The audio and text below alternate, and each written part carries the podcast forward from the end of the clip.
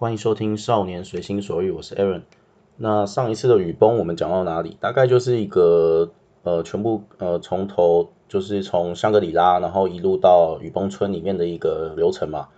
那这一次的话，就是想跟大家介绍，或者说分享一下，那我在雨崩里面遇到一些什么事情，其实都是蛮特别的，因为呃。我虽然是一个人去啊，但是因为在飞来寺那边，就是上一次有提到，然后我们去看的日照金山的地方飞来寺，然后在那边有认识一些小伙伴，对，因为通常的话一个人去的话，都在那边会认识一些朋友，那都是从青年旅馆或是一些地方大厅，然后我们就会坐黑车，然后一路到那个雨崩的最外围的一个小城市，叫做呃那个叫哪里？嗯，西当西当村，对，西当村，然后再开始选择徒步或者是坐车进去。那上次有讲到，就是说啊，我选我是选择徒步进去，然后那一天，呃，前一天我认识的朋友，然后我们是他们是坐车进去的。那坐车进去，他们其实大概差不多两个小时就到。然后我们徒步，因为我跟另外一个贵州小哥，那他其实是一个徒步者，就是专业在玩这个的。我们大概走了四五个小时左右吧。那其实还是比一般的，呃，我看网络上攻略什么的都还要快。其实我本来觉得很慢，因为。那个时候我从西当村大概开始走十分钟的时候，我的心脏就有点受不了，因为那时候高原上面就是氧气比较稀薄嘛，然后就没办法一直做那种高频率的运动。其实高频运动它不是跑步哦，就是说你只要持续有在做运动这个动作，哪怕是走路、爬山，看起来就是这种不起眼的事情，但其实也是很耗氧的一件活动。所以刚开始我身体是完全不能适应的，因为我在去这个之前，其实我很少有就是运动习惯啦。就是还是会那种，就是饭后那种小散步啊、小跑步这种还是会，但是你要说这种，嗯，什么登山啊、游泳啊这种比较激烈的一点运动，其实是没有的。登山其实不激烈啊，但是我说的是登高原，就是可能海拔三千公尺以上的地方，那这个的话其实就是氧气稀薄，然后对心脏来讲是一种负荷。那个时候其实我就觉得，哇靠，怎么这么累？我是有机会回头的啦，因为那时候我大概走十多分钟的时候，我就知道我可能已经不行了。但是我没有选择走回头，因为我想说，既然都来了，然后我就想要把这一段走完。对啊，啊好点是有人带啊，因为那个时候其实已经神志不有点神志不清啊，因为我光是要支撑自己一直走的话，我根本就没办法去注意方向什么的啊。那个我们那个同伴他就是蛮厉害的，因为他基本上他就平常一直在做这件事情，所以他对这种小山没有什么太大的一个负担。我我从头到尾都没有看他在喘，就是我从西当村的那个路口，然后一路到那个上雨崩，就是他的一个交接，这段时间我从来没有看过他有任何一个喘息的时间，就是通常都我在喘啊，我可能走个十分钟五分钟，然后我就不行，就一直撑着登山杖，然后在那边大口吸气这样，对啊，就非常的累。那上次有讲到，就是我们在就是已经走完这一段了嘛，然后中间有遇到那个什么，就是泡面小哥，然后一路走到上雨崩。对，然后又遇到一些小店啊，就是藏族的人，他们在那边烧烧炉啊，用一些传统的方式啊，在那边弄。然后接下来就是我们会到上雨崩的路口，然后就一路接进去剩下的行程。剩下行程就是大家过来雨崩村的话，其实会去三个地方。上次也有可能有稍微提了一下，就是冰湖、神湖还有冰瀑。神湖的话比较少人去，它是应该算是高手吧，因为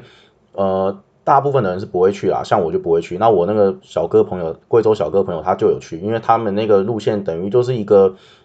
呃，基本上是完全没有什么开发的那种路线。后来虽然他们回来时候有问他们，他们说还是有那种人走过的痕迹，但是以前的话是没有了。然后再来就是他这一条路其实路程比较长，然后路途中间也没什么可以看的。因为通常像我这种，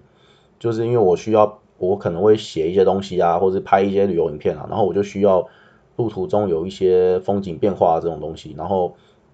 基本上神瀑还有冰湖这两个地方就非常的适合像我们这种一般人去啊，然后也是大部分的人会选择的地方。那神瀑的话，其实基本上就是一个藏族他们的嗯朝拜的一个圣地吧，因为他们是以拜山林山神的，然后为一个信仰。那我们去的那段时间，九月多的时候。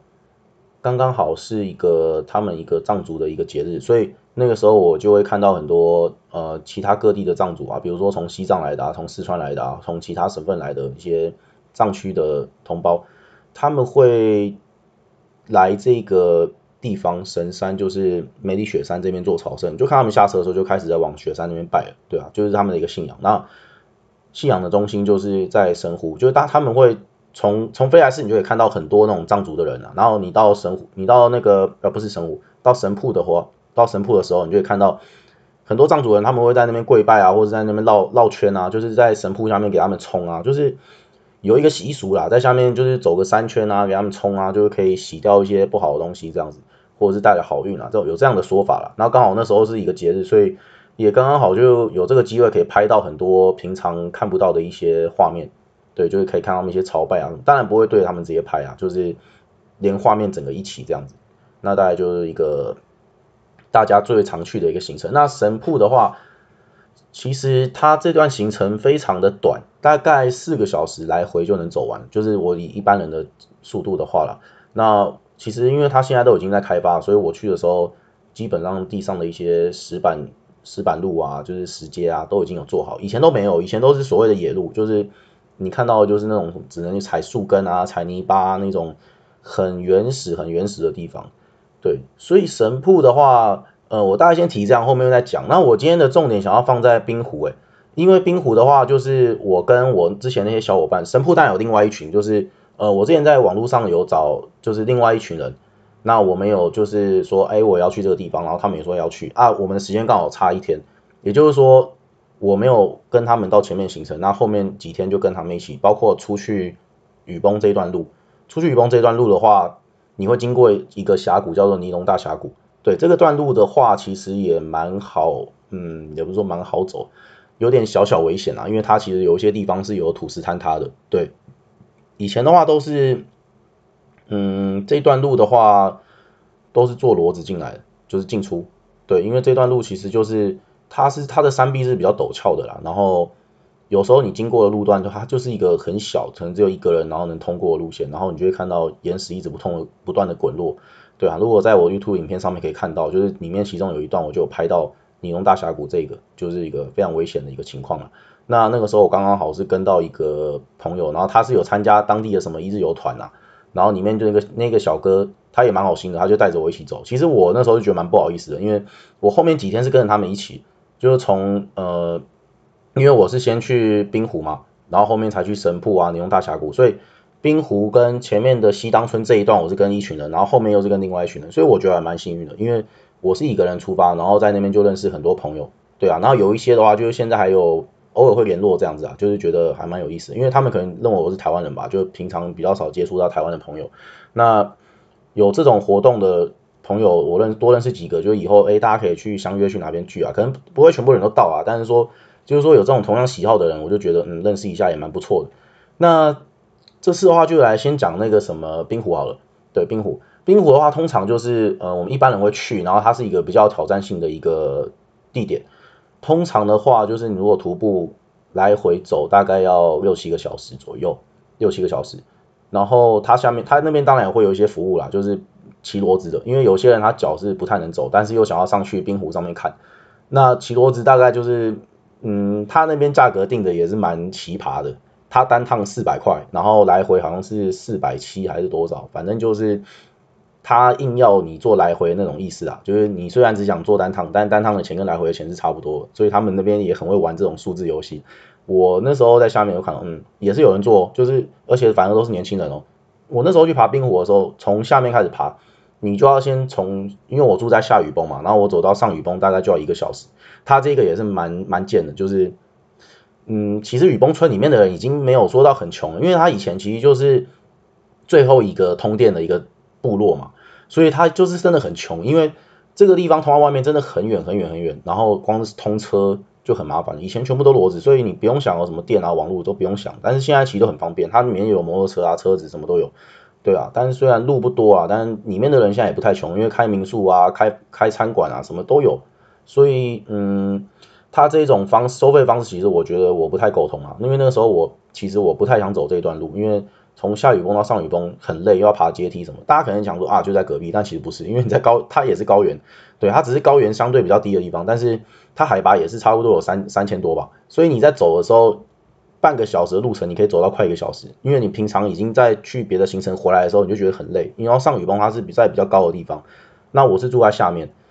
所以我那时候去冰湖的时候，我还要提早大概一个小时爬到上雨崩，然后去跟那些呃朋友他们集合，然后我们再一起去冰湖。冰湖是这样，就是你从下面开始进去，那它是一个比较没有人为开发过的一个样子，就是它没有什么石板路啊什么，就是你从头到尾看到的东西就是呃树根、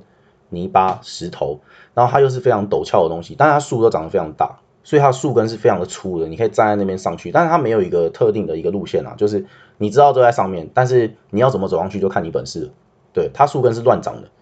那我其实我根据我观察，我看到是比较多长者啦，就大概五六十岁的人，他们会去爬这个地方，反而不是年轻人哦。我看到年轻人反而是坐那个骡子上去，但其实也不多，坐骡子的很少。但是我有坐的是年轻人，我看长者坐的，我没有看到长者坐骡子，好像就一两个吧。对啊，然后那个时候爬上去的时候，中间又经过什么树林啊、森林啊，然后还要还要小心那个石阶啊，它没有石阶，它就是一些原始的石头随便堆成的那种路。对啊，河啊，湖泊啊，就是很漂亮的地方啦。因为我们那个时候冰湖大概爬了三四个小时的时候，嗯，就会看到一条河，然后那条河它通通往的终点就是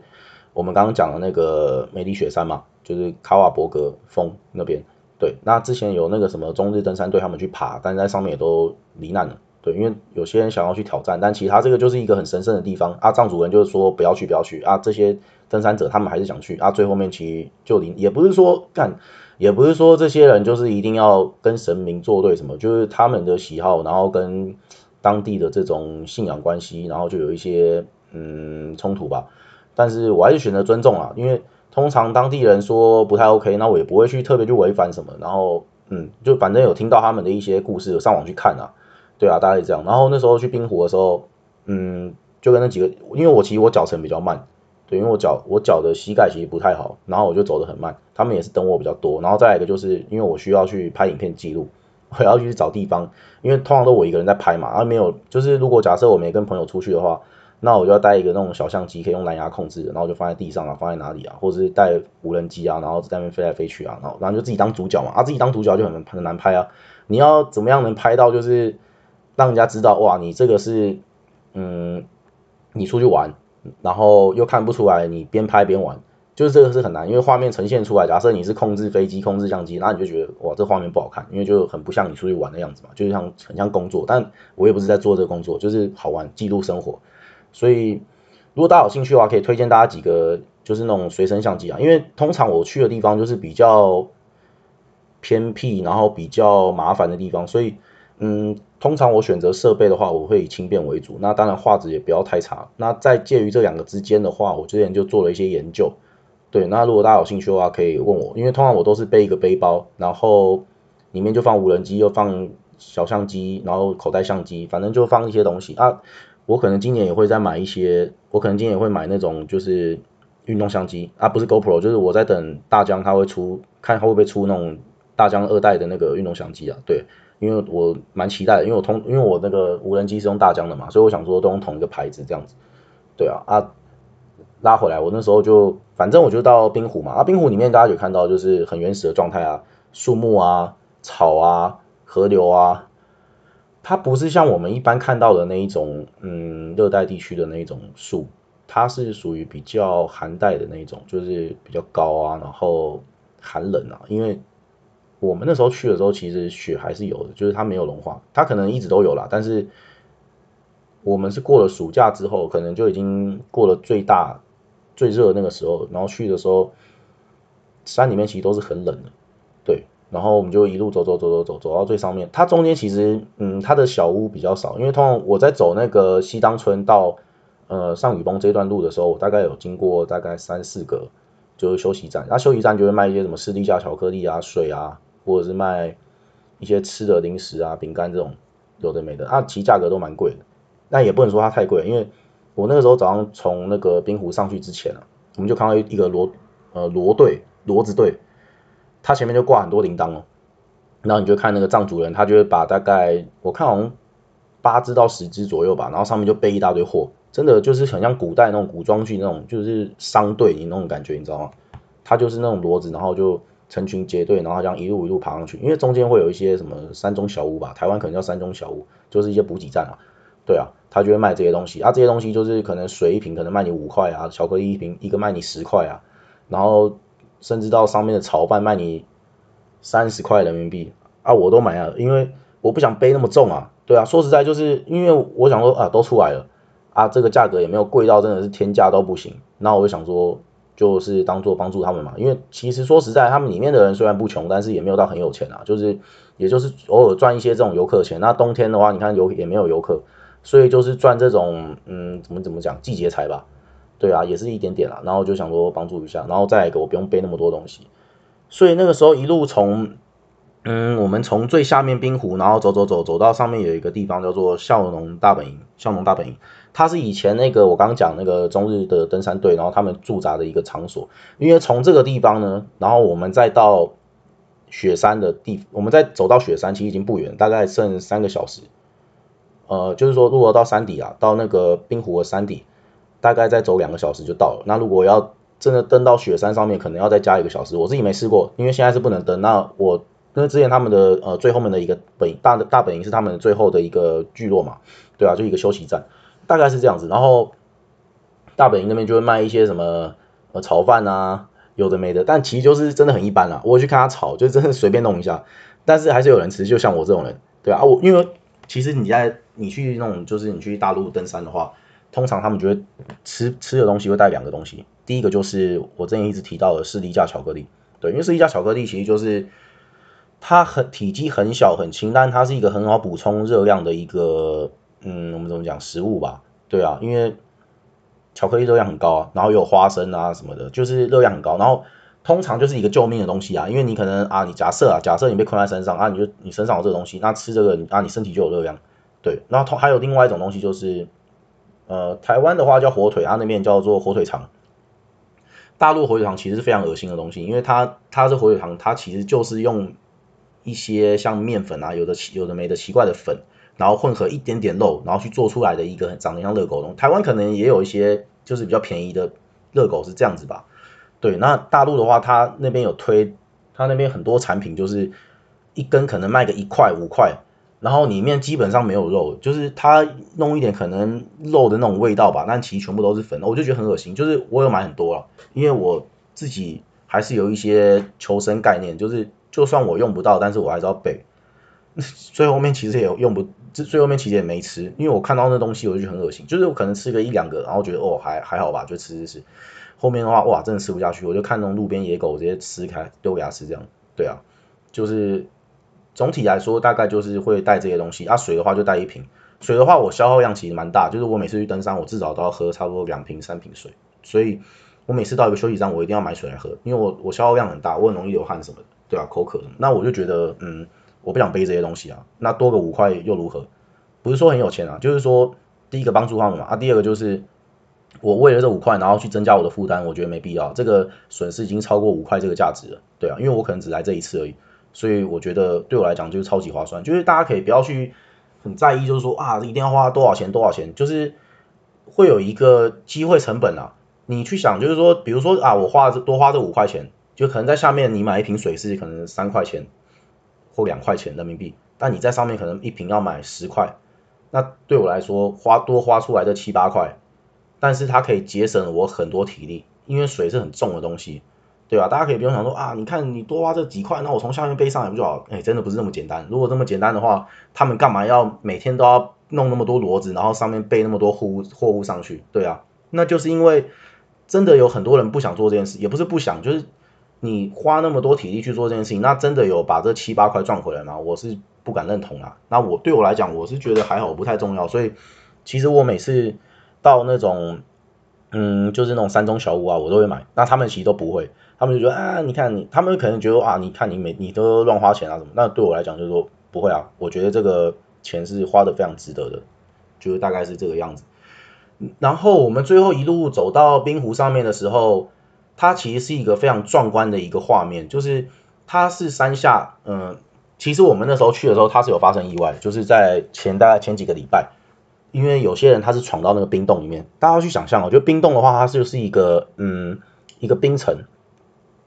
你下雪的时候，然后久了之后它会变冰块，就你可能有滑过雪的人可能知道，就是你，呃，你久了之后它的冰会变冰块，就压缩了，因为它密度可能变小之后。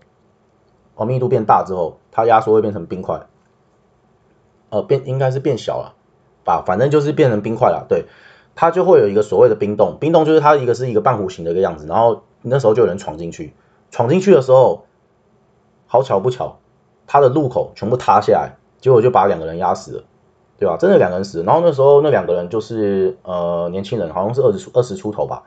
后来真的很麻烦，因为我有去问，因为这个东西其实网络上的新闻非常的少。那我有，就是我只知道说，哎，前几前一阵子有出事，就是在我去的之前，大概两三个礼拜以前就有出事。然后我就去问，嗯，那边在呃带人家上去下来的那种藏族人嘛，他们就是有一些养养驼子的，养骡子的。就是我刚刚有讲嘛，我前面有讲，就是说有人会骑骡子上去，骑骡子下来，然后我就我就跟他们聊天，因为有时候我觉得爬山很无聊，然后我就找当我喜欢找当地人聊天，尤其是少数民族，我就跟他们聊，我说，哎，你们知不知道，就是前一阵子有人在那边出事，他就说，嗯，知道，然后我就问他说，啊，后面的话怎么办呢？然后他们就跟我说，后面的话就是大家都觉得很麻，也不是觉得麻烦啊，就是大家都齐心协力啊，然后当然是会有点麻烦，因为。你毕竟你上面那个山路你是没办法开车上去的，就是你你只能最多最多就是用骡子啊。他们就跟我讲说，最后面当然就是呃，当地就是有派就是有弄几个骡子，然后把他们运到那个遗体啊，把他们遗体运到那个雨崩村的里面嘛，然后他们再送到外面去这样子。对啊，反正就是一个蛮惊动的一件事情，蛮惊动整个村庄的事情啊。没有人会去问啊，因为大家来这边就是登山什么，但对我来讲就是。怎么讲啊？就是呃，我会去想要了解更多东西吧。就是因为我会嗯，比如说除了一些少数民族文化，或者这些当地发生什么事情啊，然后我就会想要去知道。就反正我的求知欲很强啊，大概就只能说这样，对啊。然后我就跟他们闲聊闲聊。我那个时候就已经走到上面大概四五个小时了。然后哦，我刚刚讲就是冰洞这件事情。那冰洞的话，就是其实你到那个冰湖最上面的时候，你到最上面的时候，你还没有还没有到。你还没有到它最里面哦。我刚刚说的最里面是什么样？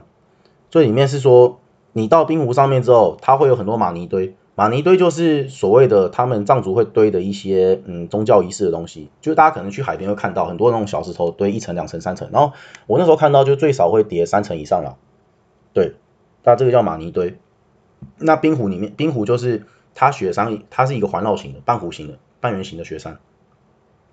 就是它下面的一个地形。然后中间有一个大湖泊，那就是冰湖，对。然后在湖泊旁边，成千堆了成千上万的玛尼堆，包括我站的比较远，我站在一个比较相对高处的一个，就是一个石头石头上面，我的旁边也全部都堆满玛尼，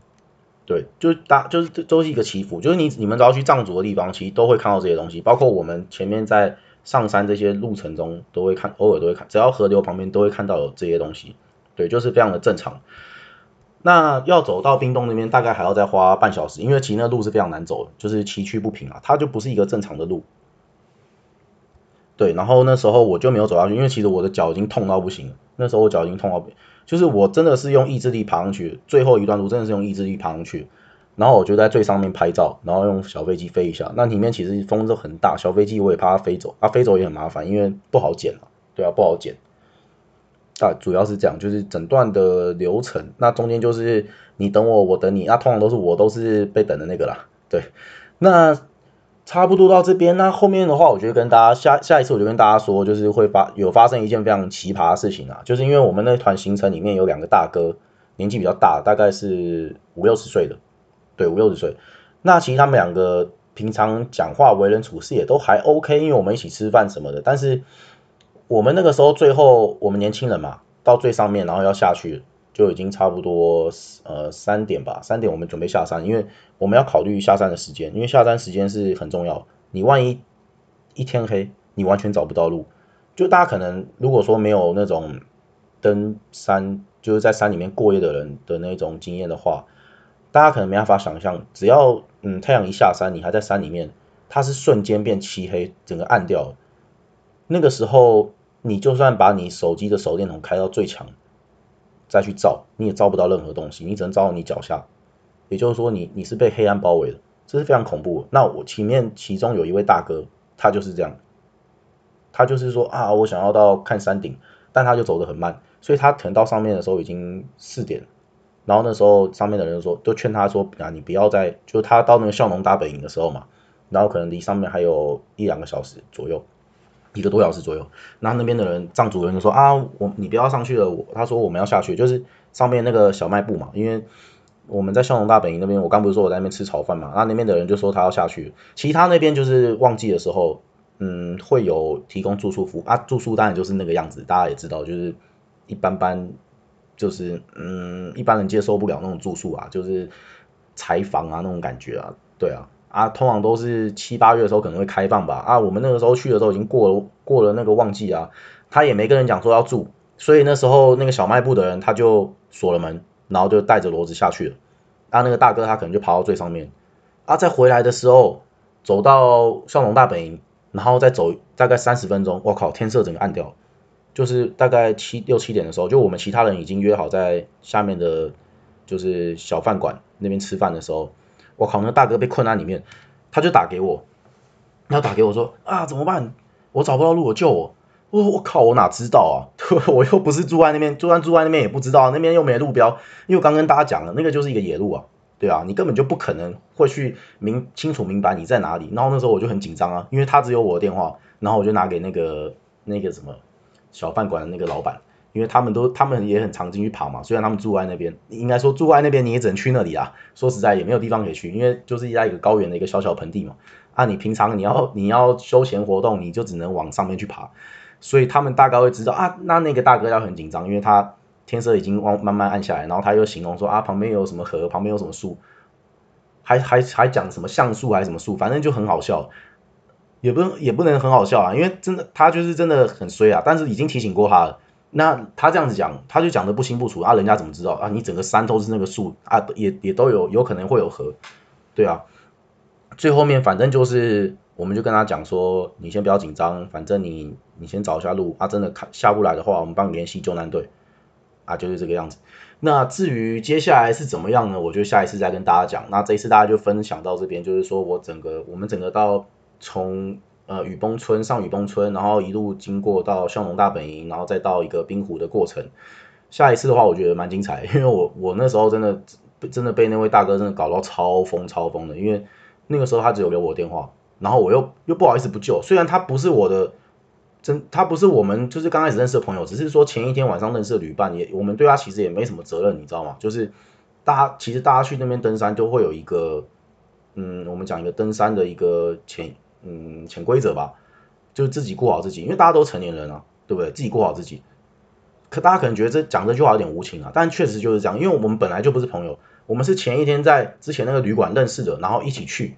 你懂吗？就是我们根本就不知道对方是谁，然后对方怎么样，也不知道对方名字是什么，反正就只知道啊，大家一起都要去登山，就是临时随便凑的一个团队啊，